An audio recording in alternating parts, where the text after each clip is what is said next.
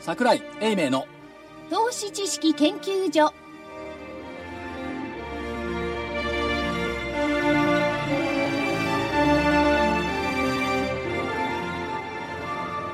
投資知識研究所場外乱闘編銘柄バトルロワイヤル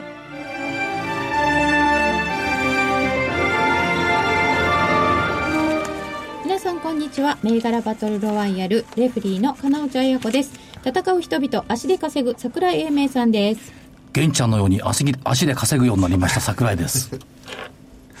え現地足稼いでる最近足で稼いでるあそう大岩川玄太さんですえー、最近足が腫れて歩くのが嫌だった健太ですどうも正木明夫さんでますさきですこんにちはそしてコミッショナーはよラジオ日経 ラジオ日経福井ですよろしくお願いしますろしくお願いいたしますよろしくお願いしまますさてどこから入ったらいいんですか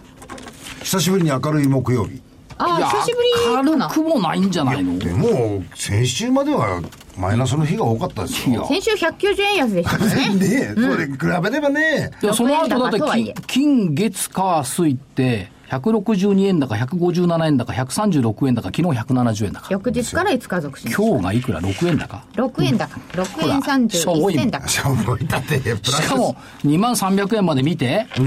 見た後に2万飛び202円よえじゃあ嫌な感じですか終わり方いや別に嫌じゃないですけどねなんか物足りないっ物足りないていうところでしょうかねよく粘りましたよねねえでも今日ねね5日目でしょうんあの時間帯からよく粘ったなという、まあそういう雰囲気ありました今年ってだけど5日続進までじゃないでしょ3日続落はないけど、6日続進もないような気がするな、そろそろ一服してもいいかなということでいいすのか明日は場にいないからもう関係ないえでもいなかったら高いんじゃないです かいや行く方向が悪い西じゃないんだ埼玉だからこれダメだね正木さんと一緒に行くけどえそういうことってないじゃないですか確か福井さんもおっしゃったような気もする西ですよ埼玉じゃダメじゃないかなすいません東京から見るとあれ西って言うんですよ遠い方がいいんですよでも西近いから北じゃないの違う西なんです北じゃないんですあじゃあ西向くになるかどうかいやーでも明日はどっちに行ってもよくないんじゃないですかまあねでも全般強いですよねうんうんうんでも今日も引けてみりゃ大したことなかったですねまあプラスはプラスだけどねえそれどっちに取るんです かいやでもねあのーなんというかむ前に動いてたトヨタであるとかそういったところはこういまいちですよ、で今回活躍した村田とかは15日を天井にしてやっぱりちょっとこうね利食い売りがこう出てるというところがあるんですが他が強い強いですもう、ね昨日不動産がパーッと来たと思ったら今日銀行来てるしなあ損保のそうほんで東電まで来た時に はねいや NTT もですよ LTT もなんか知らないですけどね郵政万歳みたいなねなんかそんな感じであまあただその動きは今年の年初からね郵政万歳は出てきてるから、まあ NTT も JR 東もね出てきてるんで、まあどうなんですか5月病はなかった5月病は最初の頃に風邪ひいて終わった、 5月病5月病って最初の頃にちょっとあのややコンコンコンコンやってたじゃないですかマーケット自体が風邪気味かなーなんていう感じででやっぱりセルインメイだっていうふうなことを言ってた人たちが中旬以降になってきたら何5月病ってもう終わっちゃったのっていう感じでしょいや終わっちゃった準備ライトまでいかないけどねななかったんじゃないのかった、もともと5月はそんなにだって確率悪い月でもないし、うん、半々ですかね、おおよそ半々ですそれでも4位ぐらいですからなかなか強いんですよあの結局締めてみたらその割にはセルインメイとかっていうねいや別言葉だけにでも安くなるからセルじゃなくて、まあ、5月に売っときましょうですから高いうちに売っといても構わないと思うんでなするよほどそういうふうに捉える、えーだから、まあ、思ったよりか強いのは本当強かったと思います、あのーなんか最後のここの1週間というのは、あー何があったんかというぐらい強かったですけどね、 やっぱりあれじゃないの時価総額が昨日591兆円までいって、今日がいくら591兆円ぐらいか同じぐらいか590兆7942億円90兆でバブル期が589兆5398億円89年懐かしいですね89年12月あれは29日か30日だね、で政府保有株を含めた時価総額が596兆563億円、これに東証2部をぶち出して610兆円っていったところだったんですがこれでしょうねやっぱりねちょっと気迷いムードはえなんで迷うんですか時価総額を GDP が時価総額を抜くと天井を打ってきたのが過去2回の歴史なんですよ昭和バブルと IT, IT バブルじゃないなあのーあの時2005年6年の時のああのーあの時も590兆小泉小泉さんが小泉はい郵政解散の時、はい590兆まあ、世界で見てもおー75兆ドルかな GDP75 兆ドル時価総額75兆ドルここで GDP を時価総額が上回れるかどうかのこの分水嶺にいるからちょっと気迷ったっていう感じじゃないですかね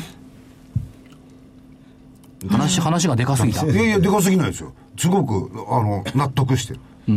ただ足元を見ていくとどっちが勝つのっていうとギリシャが静かになってますよね見えないふりになってますよね中国なんて完全に見えないふりして高値圏をこう邁進している動きですよね、そうするとじゃあ年初来言っていた悪材料っていうのは何なのよっていうのが出てきて逆に足元見てないのが日経金採用銘柄の EPS が1237円昨日の段階でで、かつ GDP は年率換算プラス2.4%。しかも、何、訪日外国人がまた増えてるって増えてますねということで GDP 増えてきた、あー業績は伸びてきている。これ考えると足元いいじゃん。え GDP 伸びてきて確かにそうですけどね中身どうですか中身、設備投資だって拡大基調よ。こ個人消費もよく在庫すみません 在庫は在庫で見えないふり。や設備投資は大したことないですよねっぱ、あ将来売ろうと思わないと、在庫も積み増しとかなきゃいかない。でもそんなに気にするほどの在庫あの積み増し量じゃないですよねまあまあ比較するとまあ、強いて言うと誤差の範囲って言えないこともないんだけどないただ、えー個人消費の部分を見ればね、あれって感じですよねでもあのコンビニエンスの数字、昨日出てましたけどもね、あれ、なかなかいい数字だと僕は思いましたけどね、まあまあ、そこはインバウンドの絡みがあるかもしれないんですけども、実際、ものが売れ出したというふうに、素直に解釈したら、まあ、福井さんほど悲観的にはならないですけどね、スーパーも13か月ぶりプラスとかプラススーパーもそう、だから消費税のあの増税の時からようやく立ち戻ってきたようやくですよねということとやっぱりね売買代金がね2兆5000億円をキープしてるですねこれは結構大きいですよ、しかも最低改ざん減ってきているえっ、と21日は2兆7999億円、はい、本来であればこの水準だと2万円水準だと最低改ざん6兆円あってもおかしくないんですけども3兆2000億しかないもうなんかあんまりそその数字自体が最低取引の人たちが減ったとかも聞きましたけもどうそうでしょうね、まあだって場合によってねあれだもんねあの逆座屋だもんねですね時として、あの極端なこと言えば債券と株とのそのバランスでもって最低とは一応できるじゃないですかそう考えると債券の方が全く動きなくなっちゃってるんで、逆に言うと株の方だけっていうわけにはいかないですよね逆に言うと所長がよく言うそのペアトレードみたいに A 売って B 買うとかせいぜいそのくらいのことしかできなくなるとすればねやっぱり規模は小さくなりますよねもっと原始的な最低になっちゃってるよねでそういうことですね、と今は先物でどんどん引っ張り上げちゃってるとかではないってことですよとねいう気がしますけどもはいうん先物じゃないでしょうね先物に従うんですけどね、現物で意買ってる図的な商いとかね株なんか意図的な商いに決まってんじゃね全部ねいやそれそうですよね取り取り立てて意図的な商いと表現する必要は全くないと思無う欲で株式のキャラがやんないです よいないと思うよみんな意図的な商いを儲けたいっていう意図があるんだからそれを意図的な商いと表現するところに市場をこう誤解するね要素があると思うんですよね損したいな そんな意図ありますか そんな意図はないですよ。なまあ、だけど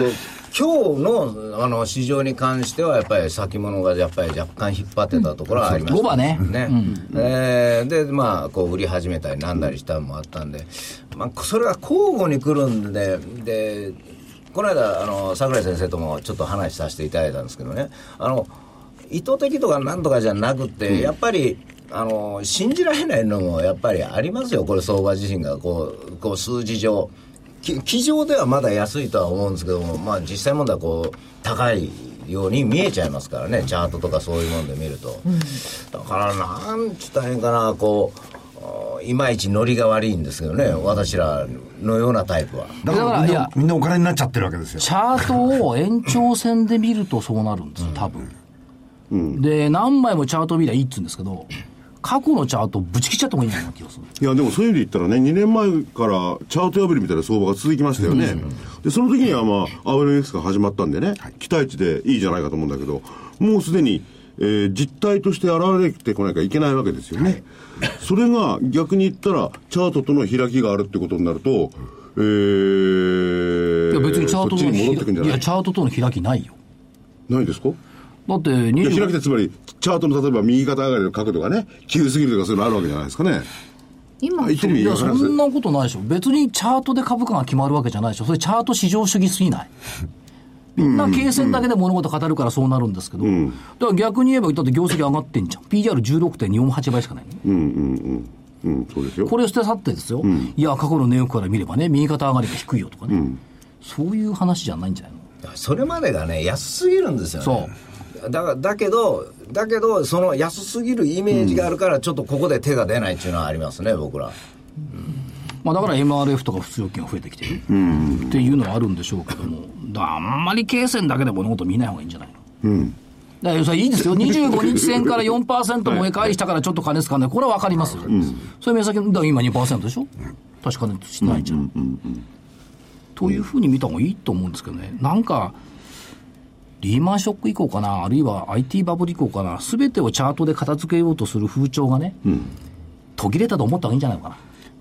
毎日チャート見てる人はやっぱりそう思うんじゃない、僕らみたいにあんまり時間がないから、時々しかチャート見ない。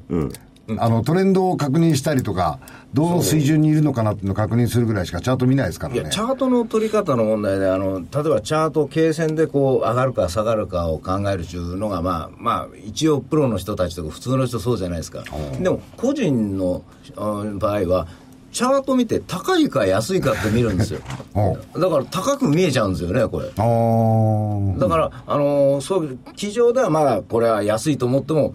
なんか、うん、90度ぐらいでぐーンと上がると、こう、分度器で測ってみると、どうもこれ買いにくいなというのはやっぱりありますよ。だからちょっと落ち着いてくれたらいいんですよね。型にはめてチャートとか形線見るからいけないんじゃないかな型にはめてこの型だなってだから型崩れてるんだから、型にはめちゃって四角くくっちゃうからわけわかんなくなるんじゃない理論ので言も葉だそれ言ねった。らね、例えば企業業績で見てみれば来年度、ふ二桁増益ぐらいなもんですよね。そしたら二桁上昇でいいじゃないかと思うんですよね。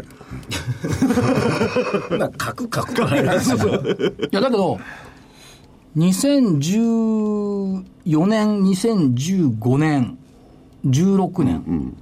と2桁かなうん、二桁。でしょ予想ですね、16年の方がね。 16年予想ですよね、まあほぼ2桁二桁ということで見ていけば2桁でいいんじゃない二桁でいいですか株価は二桁以上に来てんじゃないですか。うんどこをいや起来て来てな点にするかいでですかしょね年初から見てなんぼ年初から、去年のトレンド。 2桁ちょぼちょぼじゃない二桁ちょぼちょぼですよねあー。そそううかそうそうそう、いいとこまで来てる。だからどこまで株価が、あの、先取りしてる2桁かっ。ていうことは、えー、2桁のところが1なの。そりゃそう2じゃないよ1じゃないよね。10いくつっていうことですね。そうそうそうそうそういうことですんんう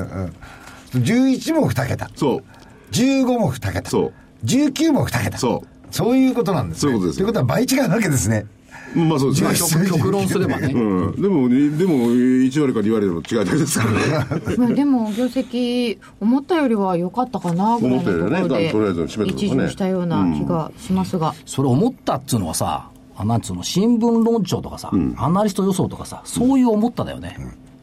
桜井さんどれぐらいだと思いま実す質か僕2割だと思ってたもんあーえーだから実質回ってたらそれぐらいの感覚ですもんねあなるほどさすが足で人稼ぐ人様の話を聞くと多分13とか14なんじゃないですよね。だから逆に言うと、もっと修正がされるんじゃないかという期待感は、僕は持ってますけどね。おーだから対して取材もしない市場関係者が寄った2桁っていうのと肌で感じる2桁とは違うもんね、肌感覚を信じましょう、ではお知らせに行って先週の振り返りです、はい。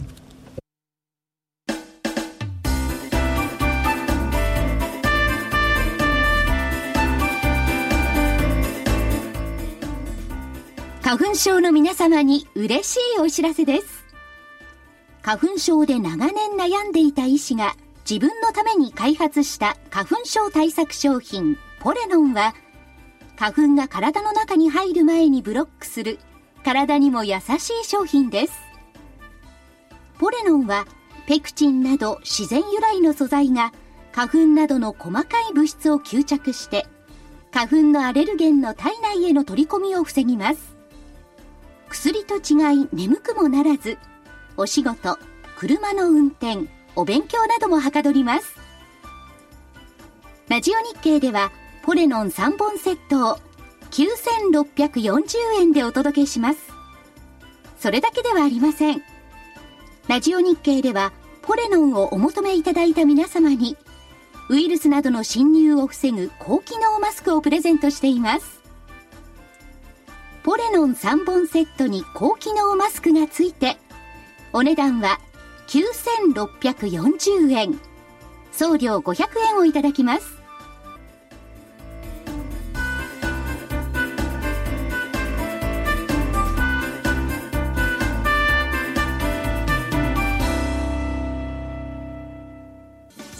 銘柄バトルロワイヤル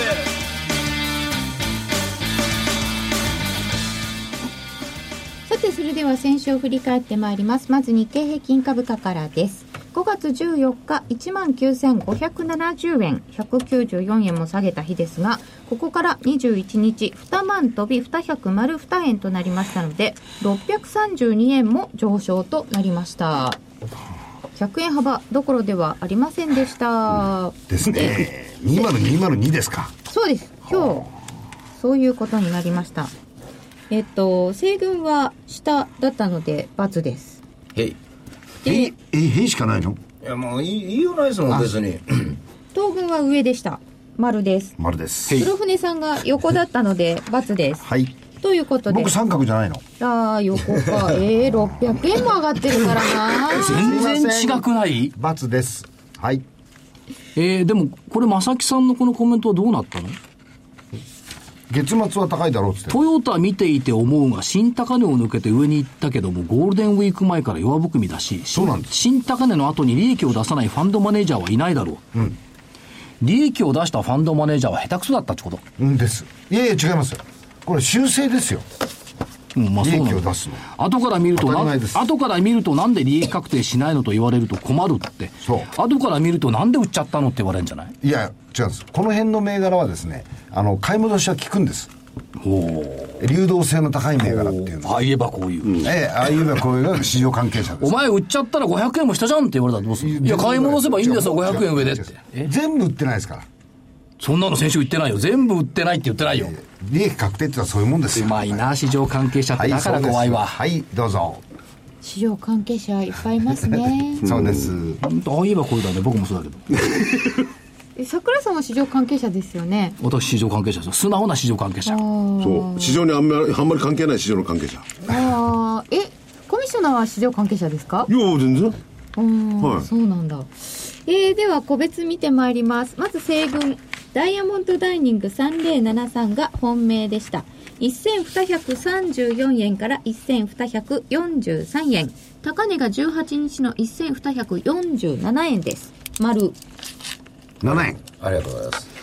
ます足で稼いできてま足で稼いだから7円上がったみたいなんですけど いやまあでもワタミってどうだったこの1週間安値つけてますねだよねだからワタミ売りのダイヤモンドダイン買いで正解だったんだよツーショットというお話でした桜井さまあ、んかと統計からするとねあのこのシリーズ上がってるのは増額修正とか増配してるところとかそんなのが主ですよね自社株が今あるんじゃないですか。うんそれもありましたよあねりましたねで225の主役じゃないどっちかというとその周囲にあるような方がよく行きましたよね、えーもう一つは丸紅8002 707円30銭から715円60銭、高値724円90銭を20日につけています丸です上品な上げ方ですプねラス8。上品ですか合わせて15円上品な上げ方合計されちゃいましたもう一個プレスコーです7246のプレスコーは526円から532円高値549円を21日につけておりました丸です合わせて21円これプレスコ動いたよねでもねちょぼちょぼ、まあ動きましたけど結局今日危なかったんです よねあのぐわーっと5倍より後に14円安になった時あこれどっかで見たなこの作戦とか思いましたよ、作戦うんまあ、どうにか止まってくれて助かりまして、今までいつもそれでやられてますからねまあ、だいぶね4月からこっち調子良くなったという状況ですえじゃあこれ玄太さん全丸です全丸だ7円 そうで素す晴らしいねえ21円全部でそこ言われますかこの間まで3円しか動かなかった人間にとったらこんなもん倍返しですよえそれ以外7倍ですよでも大体でもこう先生とやっても負けても割と勝率自身は良かったんですよね、うんだから多分材料株相場にやっぱり向かってるんじゃないですか少しは日経平均、日経平均と言ってますけれどももうちょっとなんかあの所長の結果が分かる前にもっと威張るとかなんかないですかあのね、何回のうちの1回ですからねでも3連勝ですなんでしょうねこれこんなことはめったにないですけど ね3連勝ですよそんなん言われると私どうしよう涙出るわ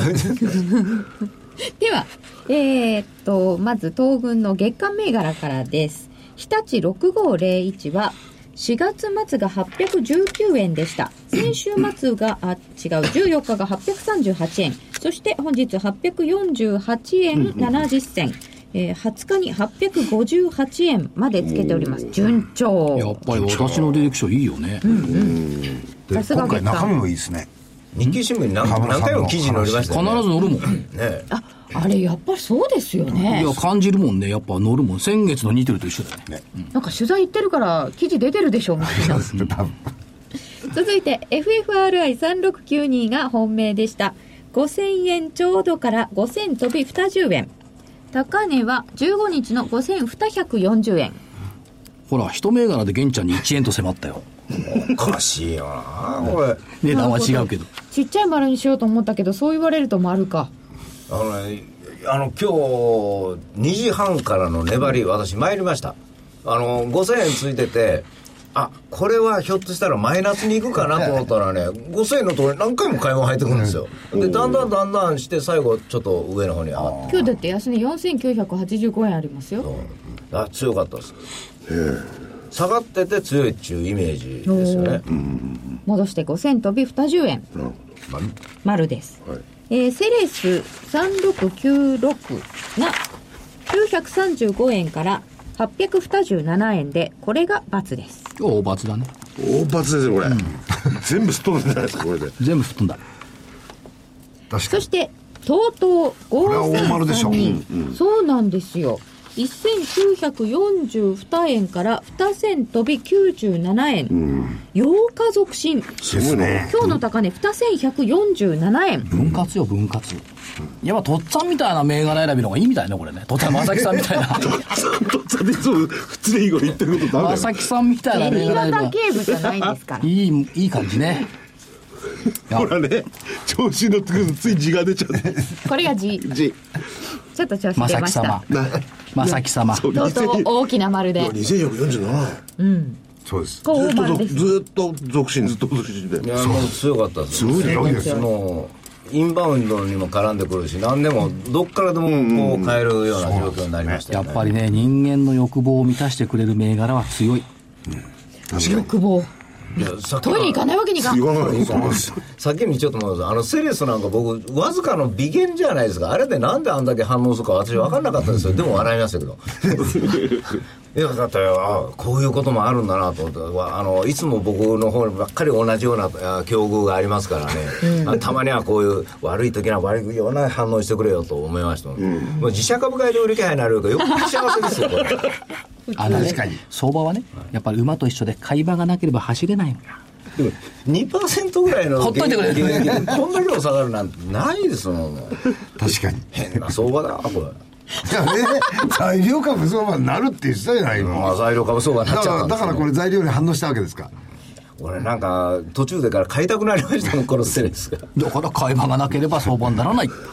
なるほどね。はい。で、黒船さんは日経平均横でした。それで、はいえー今回は月間銘柄になっている村田製作所6981いがくらまで行きました1万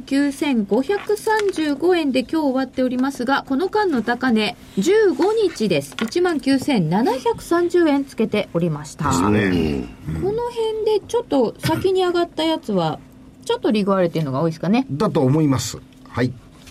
だまあしっかりしてますよねしかし、まあ、この横ですもこのんね。中もうで5日間横ばいになってる。そうなんですよねああ、そうですよね。こうこういうチャートですよ。終値見ると、あ、なんか綺先麗週に階段の踊り場。そううん、終わってからポポポポーンと上に行って、でそこから今度横にずーっと移動してるんですよ、うんこういうのきっとまたこう行くんでしょうね。と思いますがもうしばらくちょっと横かもしれないですねでも1週間できると丸です。はいえーもう一個 ABC マートは2670 6870円から7230円ですので、これも丸。はいということで。ちょっと待って、じゃあ、今回はバツはセレスだけということになり そまういうしことになりますねた。今週は珍しくそうっすか。バツ1個でしたね玄ちゃんもう何をおっしゃいますやら。もう私なんか今まだドキドキしてます。ドキドキしてる、なるほどこうやって言われるまでまだあのいつになったらひっくり返るかもしれないと思ってますから。ということで、はいセレスだけ罰だったので、今回の勝利は西軍とさせていただきます。ありがとうございます。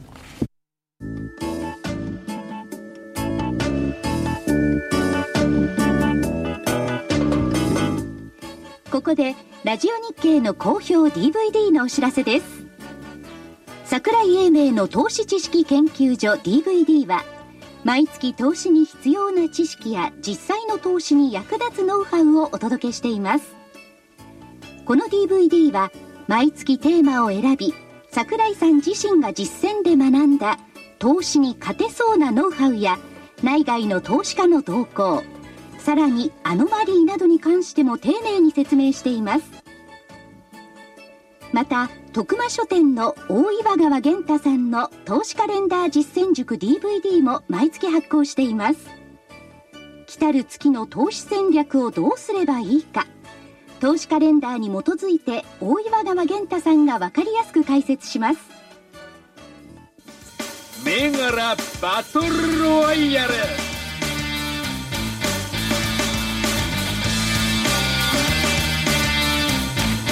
さてそれでは今週の戦いと参りましょう日経平均株価は2万飛び200丸2円を基準にしてくださいそれでは西軍日経平均はどう見ましょうかまあ常識から言ったらやっぱり強いとしか言えないんですけどね、ただ、元クソでしたとしか言えないんですよね。というのは、あの6月の頭というのは、若干資金は多いのは多いんですよ、あの個人投資家さんも。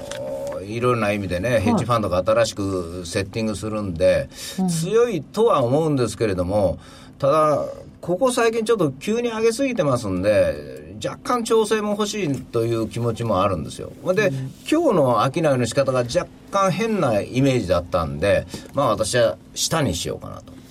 はい変なイメージうん、ちょっと、なんと言ったらいいんですかね、あのその225採用銘柄が割と強かったんです。寄与度の高いやつが強かったんですよ。で、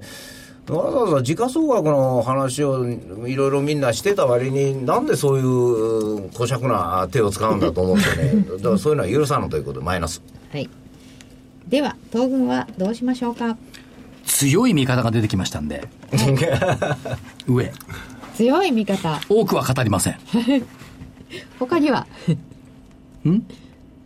目標などは目標いや、とりあえずだから2000円高値の2833円をクリア取りに行くと。いうことだと思いますよ。PR17 倍までやっぱり買ってもいいんじゃないっていう感じです。はいで黒船さんはあ僕はあの月末は高いって言ってましたから5月はそっかそっかええですから高い上です月末は高い、ええ28日でしょ翌日29日1日しかないじゃないですか高いです はい雲はね、6月1日に黒くねじれて る。あ、白くねじれてる。今黒だから。白くうん。ということは雲は外れてるわけですからねそうそう、雲、こ買ってる雲今回は外れてうる。んということは白ねじれてるのはそれは黒になるかもしれないいや、この白くねじれは多分加速だと思う。ああ反転と加速と両方あんのよ。おーいやでも加そ速だのと思う要素ありますよ、これ、月替わりから、あの可能性ねえヘッジファンドが新たにセッティングするのが一つ、あとは投資の設定もありますし、あのボーナスもあるし、まあね、そういうふうに、いや、強いと思うんですよ。だけど、なんか気になるんだよなという、いやだから経線をケチョンケチョンに言いますけどちゃんと見てんのよ見ないでいじめてるわけじゃないからねちょっと気持ちが悪いという西軍からの銘柄はいかがいたしましょうかはい、えー胃カメラを飲んだんでね、ちょっとだけバイオ系を、オリンパにしといたらいやいや、もう、あどこのでしたそんなん見る余裕なんかあるわけないじゃないですか私目つぶってぐーっとやってました本当にえっ、ー、と2370メディネットちょっとやめてよそれえやめてよっていうことはないじゃないですか。木村さんに失礼でしょそねね、あの、知り得ている、ただそれだけなんですけどね。いや柔軟はねこうあのまあメディネットって昔登場した時あのすごい脚光を浴びてたイメージが僕はあるんですよ、で今回一応これ1週間持たそうと思うとやっぱりある程度テーマがないと私無理だと思うんですよで、まあ、バイオが今日も強かったですし、まあ、その中から一つと思ったら、一番、まあ、自分にに、あの、なんていうかな、好みって言ったらおかしいですけどね、これを、これを、まあ、とりあえず出しておこうと。まあ、ダメですか、こういう理由いじゃや、いいですよ。いやせっかく清原さんが IR で頑張ってるのにな玄ちゃんに目をつけられちゃったか あそういうことですかいや、そういうことですけど、そういうことに他になんか意味ありますいやーまあねだけど上がるような気するんです よわかります。じゃあ売り物多いですよこの株式だけど、あのやバイオって一つまあ買い方があって安いところに大量の売り物があるから化けやすいということもあると思うんですよで今市場の方が日経平均が買いにくいまあ実際は上がるんでしょうけれども買いに行こうとすると買いにくいんで、安値圏にまだあるもんものの中から、えー、なんちゅうかな、がん細胞なんとかとか、こう、いろいろ材料が出やすいタイプに行くときに、やっぱり数量のガツッとある方に行きたいんで、だからまあ一応それを頭に入れてます。でも品川の研究所がね、はいあれか稼働し始めてきてるもんね、大きくなるよね確かにねで品川だから近いよ本社は新横浜だけどそう。じゃあ私まだお伺いしてよろしいですかアポ取ってアポ取って。あアポ取りにくいなあのアポ取るときって、あの、妙に、あの、興奮しません全然あのそう僕、声裏返っちゃいますよ。だって取ったことないもんあ、そうですか。 そうですか。以上、簡単です。はい。え、これ一つだけ。そえーと2341のアルバイトタイムスこれ静岡とかを中心としたあのーなんていうかな求人をしてるところなんですけどねなんかこの間からあのーしえー清水かなんかがこう新値取った時なんかでもああいうところに人材が今ちょっと増え始めたみたいなことが出てますのであのーぼちぼちこういうところも注目されていいのじゃないかなと思いますまあこの間から少しずつ上がってきてるんですけれどもまあ割と軽いタイプでもあるしそこそこ売り物があるというのがディーリングしやすいんじゃないかなと思うんですちょっと下の買い板が薄いんでまああー怖いんですけどね、えーでもたまにはあー前向きに攻めてみようかなと アルバイトタイムズ2341はジャスタックですはいえっ、ともう一つがローゼローチェえー、6323ですけれども、あのーななんちゅうかな、これ、もともとは半導体とか、なまあ、あの辺りのウェハとかこうやる基盤の会社だったんですけども、僕が見てるのはあの自動運転とかそういうのをいろいろやったりするじゃないですかここらがだからそういうのもちょっとおポイントとしていいかなと思うんですよそれとこれ一応バイオゲノム関連装置を作ってるといううん、この間からまあちょっと見てて、えーどうも動き方があー尋常じゃない動きをしてたなというところなんですね。だから、あのー揉み合いが長かったんで、えー、現役をするとかなんとか言って、企業の収益が落ちるみたいなことを言ってたんですけど、さっきのセレスと一緒で、大したあれじゃなかった。で、その後揉み合ってじわっとこう来てるんで、まあスマートフォンとかそういうもので、台湾とかで中心にやってるんですけどね、あの、輸出先というか、あっちの方もまあそこそこ好調ですけれども、それにゲノムとかバイオの分野の、なんちゅうか、あー細胞培養装置っていうんですか。ああいうのをやってるんで、ちょっと絡んできたら面白いかなと思ったんです。一応それだけです。3つ。本命はどれにしましょうか悩んでます ねなんですよ本当に相場に強気でもないというところですけどね、メディネット、ミリネット本命で。はいこれはやっぱ中長期でもいけるでしょ受け玉ありましたあ。と言っとこうかな。げん、げんちゃんがすいませんね、注目しちゃって。すいませ申んし訳ない申し訳 ない木村さんごめんそうそういうねそう憶測に基づいたこと言っちゃいけないですよねひょっとしたら当たるかもしれう、ないね、ひょっとしたらってなんですか、それ福井さん今ね すごいねなんかなんかおかしいなと。ななんかもう、どうしますメールがやっぱりあれですかこれ中長期でもいいと思いますまあ僕はもう基本的に中長期の狙える位置のものしかいかないですから。だかはいそうですねらその癖をね、変えたらね、ちょっと待ってダ中メ長期で狙える位置っつった今いやとだだね1週間が長いって言ってなかったこの間いやだから1週間だだって板を見ながら今とかあこれそうできるんですだからさっきの話じゃないですけどあのチャートとかそういうのなしでいけるっていうのは今板見ててこうやる方があのその日は簡単に儲かりますよだけどやっぱ簡り単に儲かるここでこうなんで評論家やってんだろう何言ってんですか僕やっちゃいけないじゃないですか昔から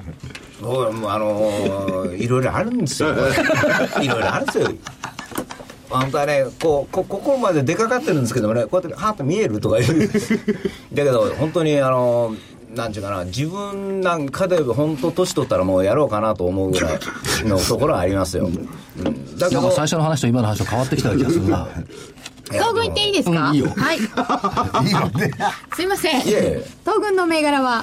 まあヘリオスの上場6月16日を控えてバイオはい。このシナリオってやっぱなんなんとなくその動きがね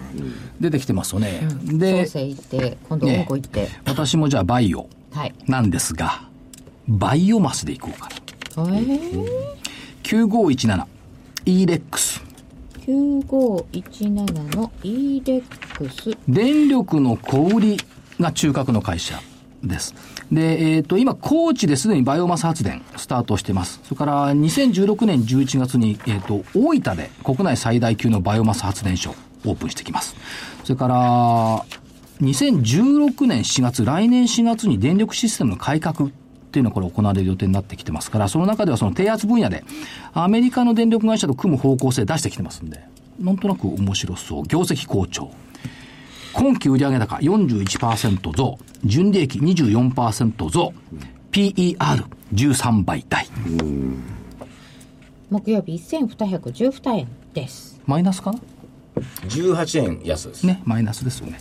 いいと思うんだな、ELEX。名前がいいでしょ、ELEX。いいですねね。 T レックスやったら覚えてるねいやいや恐竜みたいな強いですよね二つ目。これもエネルギー関連。1663、K&O エナジー。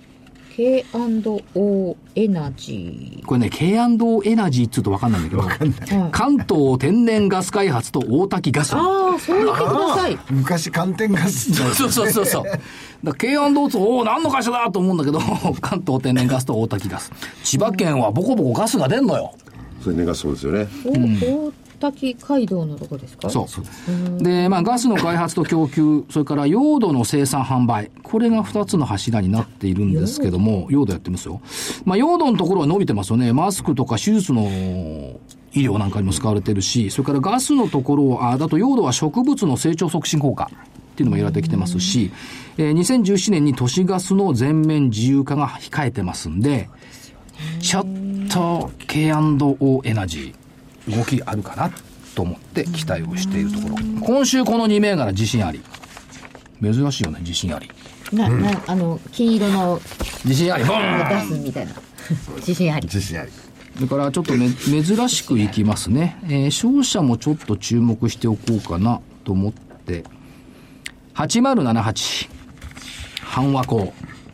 懐かしいでしょ懐かしいでしょ玄ちゃんがいるとさどうしてもそういう銘柄になっちゃうんだよね大滝ガスとか半和光とかさ僕今日ゴーテッコーの話しようかと思ってやめてよかったなという気ね、独立系の鉄鋼商社。えっ、と、非鉄とか水産物なんかもこれどんどんどんどん入れてきてるということと、まあ中国に強いっていうこともありますし、その昔はね、この会社確か有価証券投資でね、えらいことにあったことがあります。もうはるか昔の話ですよね。で、建材が今一つなんですけども、おやっぱり口座良くなってきてるといったところがありますんで、8078、半和光。この3つ。本命は本命はやっぱバイオでしょ。バイオマス。バイオとバイオだ。イレックスバイオマスと本命ではいイレックスさあ、もう一つひねってバイオ使っってみたらどういやいやいやいや、僕は行かないです。バイオは、僕はあの、ほら、えー、足で稼ぐ方じゃないんで。ああ、ちょっと言わせてもらえば、あの、ノンバイオのところでね、日々のがちょこちょこちょこちょこ上がってきてんだね。はいはい2469の日々の。この間、誰だっけかな、あのー、サザンのコンサートはい。に誰かが行って、音響やってたらしいんですけど、音響ね。手首になんか電飾の輪をみんなつけていて、それがね、色が変わったりするんだ。みんなってあの観客が観客の人が。へ昔ほら、えライトみたいなの持ってたよあ持ってましたねあれあれが違うんでしょ、うん、なんか違うらしつけい。うるんん。だあなへーたえあのものの。だって夜店でその売ってたじゃないですかそうそう、あれあれが色変わるとかなんかしただかよ。らそれを多分、全体的な、あの、こう、当てる光によって、色が変わるでしょうん装飾に使えちゃう LED みた環い境のものをここに巻いてるとすれば、色が変わられるんでう。ん、それとまあ、あの、業績もいいんですけども、まあ、日々の、まあ、注目銘柄じゃないですけども、しっかりしてるよね。しっかりしてますね株価はね。 3730円あれも5月13日か14日に安値をつけて、その後ずーっと右肩上がりの銘柄の一つなんですよ。やっぱりね、その、まあ、東京五輪っていうのもあるんですけど、コンサート、やっぱり夏にかけてね、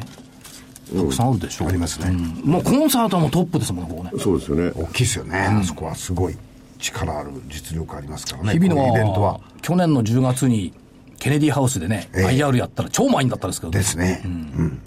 年もやるらしいですけど。あそうですか、これ全然あの今の日々のは銘柄と関係ない話で、うん、上がってるねって。そうですはい、外してじゃあ黒こ根さんですよねあ私大丈夫アですリよバイ作りみたいなやつ。れ違う違う 私ほらあの1個はもう決めてますからずーっといや村聞かな 田聞かなくてもいいよ、村田そうででしすょ。村田です村月田間です続く来週最終ですからあそうですええはい仕上げの週です、 6981の村田製作所、しつこく ABC マート継続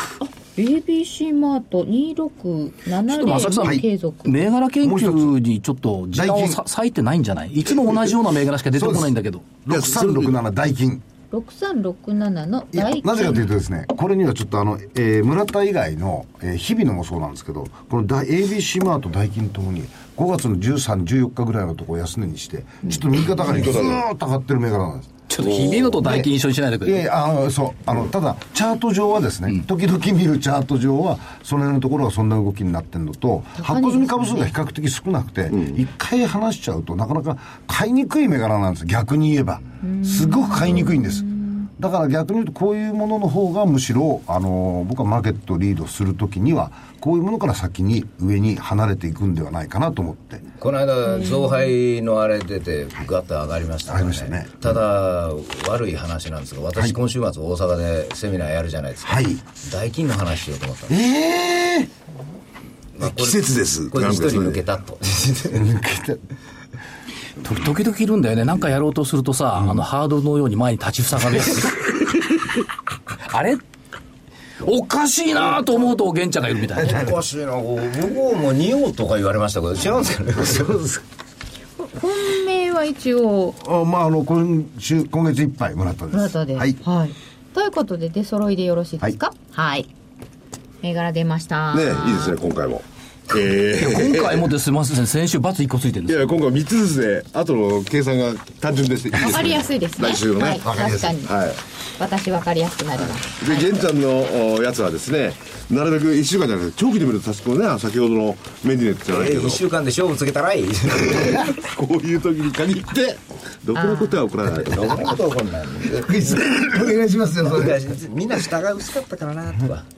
なんかだから銘柄も広がりがないんだよね。同じような銘柄になるよね。あのねそうなってきてるんですだんだんだんだん、えあのねマーケッじゃトがじゃじゃじゃじゃあのね、ちゃんとね、新規開拓してきなさいよ、銘柄の。広げ広げたいと思っ私てるたんですちよが、あ広げたいと思新って規る開拓して新しい銘柄を持ってきたらその銘柄の説明するのがまた下手だから大変なんですよおっしゃる通りいや俺本当今日でもねあの、まあ、話変わりますけど本当豪鉄鋼とかいろいろあるんだけど豪鉄鋼なんかあの関西銘柄じゃないですか、そうなってくるとまた説明がこいれや、大丈夫、ラジオ日経全国放送だから。あそうですかねいやそうじゃなくてあの僕が説明する のがあだって豪鉄鋼だここの時期にちょうどいいいいじゃないですか岐阜の会社でねこうしてっぽくってとかいう話が通じないですからねここに3日変な会が入ってるとか僕はね来月は少し広がると思いますあそうですかええーせ今週の初めに勉強してきたのを少し加工して来月に生かそうと思ってます加工して。加工してすごいな。じゃあお知らせいきましょうかはい。広島の皆さん、無料投資セミナーのお知らせです。6月6日土曜日、平和記念公園内、広島国際会議場で、ラジオ日経8都市 IR セミナー桜井英明株式公園 in 広島を開催します。今回は、ラサ商事、レオパレス21、金本、オプトエレクトロニクスの4社が IR プレゼン。そして鳥は桜井英明さんの講演、パラダイムシフトの時代の投資戦略で相場展望、そして注目銘柄解説もしていただきます。商品券や桜井さんの直筆サイン入り著書などが当たるお楽しみ抽選会のほか、サインない方が受講者全員にアマゾンで売れると思後うでんだ売れよる素敵なプレゼントもご用意しています。お申し込みは8都市 IR セミナー専用ウェブサイト、または郵便番号105-8565、ラジオ日経6月6日広島セミナー係までお寄せください。締め切り5月28日です。6月6日広島セミナーのお知らせでした。はいぜひ参加してくださいじゃあこちらの方から DVD のお知らせ明日5月22日先読み大病人大矢川源太の負けない投資鉄則シリーズお先読み大病人初公開投資家性格分析丸分かり全集第1弾えー基礎編なんですけども内外の大手投資家などにも性格はある彼らの性格を知れば先回り後出しも容易になるやっぱり投資家のいろいろあの性格って言いますかねその動き、えーこういう投資家ならこういう動く癖があるとかそういうのを知るって大事ですよねまず自分の性格を知ることが大事です けどいや僕ら自分の癖つけてましたよあの自分が何時に注文を営業マン時代ね、ええ何時に注文を出してしまう癖があるとかねあ、でそそういうのはディーラーをやってる時も時間をやって、えー価格帯とかやると大体自分が失敗するパターンが分かってゲントさんゲントさん今このゲントさん DVD の話あそう です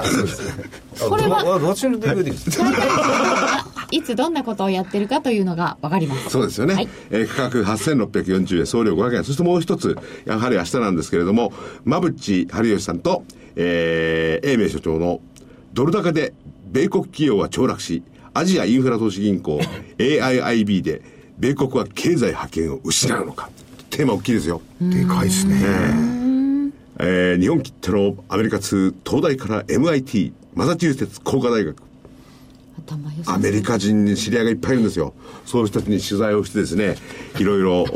ーこのアメリカ企業の育成、あるいはアジアインフラ投資銀行、中国主導のアジアインフラ投資銀行、それにアメリカがどう対抗するか、そういうところをですね、非常に中長期的な、えー大きな経済に関わる分のお話をしていただいております。もちろんその、えー短期のですね、えー株の話なんかもこの中に入っております。明日発売、えー、ともに価格8640円、それを別途いただきます。お求めの電話番号、東京0335954730、東京0335954730、えー、玄ちゃんの DVD も、まぶちさんの DVD も、両方とも買わなきゃならないなって感じになってきますね。 僕はね。僕はね。はい、まだ1分あります。いつも負けた時に心を鼓舞する曲があるんです。はい、どうぞ。いすズのトラック。リーマンショックの冷たい空気、白い息広がった、チャートの中凍えるね、昨日の動き、さよなら。さあ走り出そう夜明けの相場買いが始まる買いが始まるさあ走り出そう朝日の相場ブルが始まるブルが始まるここからは知ってると思うんですよいつまでもいつまでも走れ走れ本当は五つのトラックなんだけど、走れ走れ日本の株価どこまでもどこまでも走れ走れ日本の株価、こうやって、こうやってね、やっぱ自分を鼓舞してね、相場に対峙する。負け犬になっちゃいけない、尻尾巻いちゃう。なるほど。今日はたまたまバスが1個あったけど、 たまたま。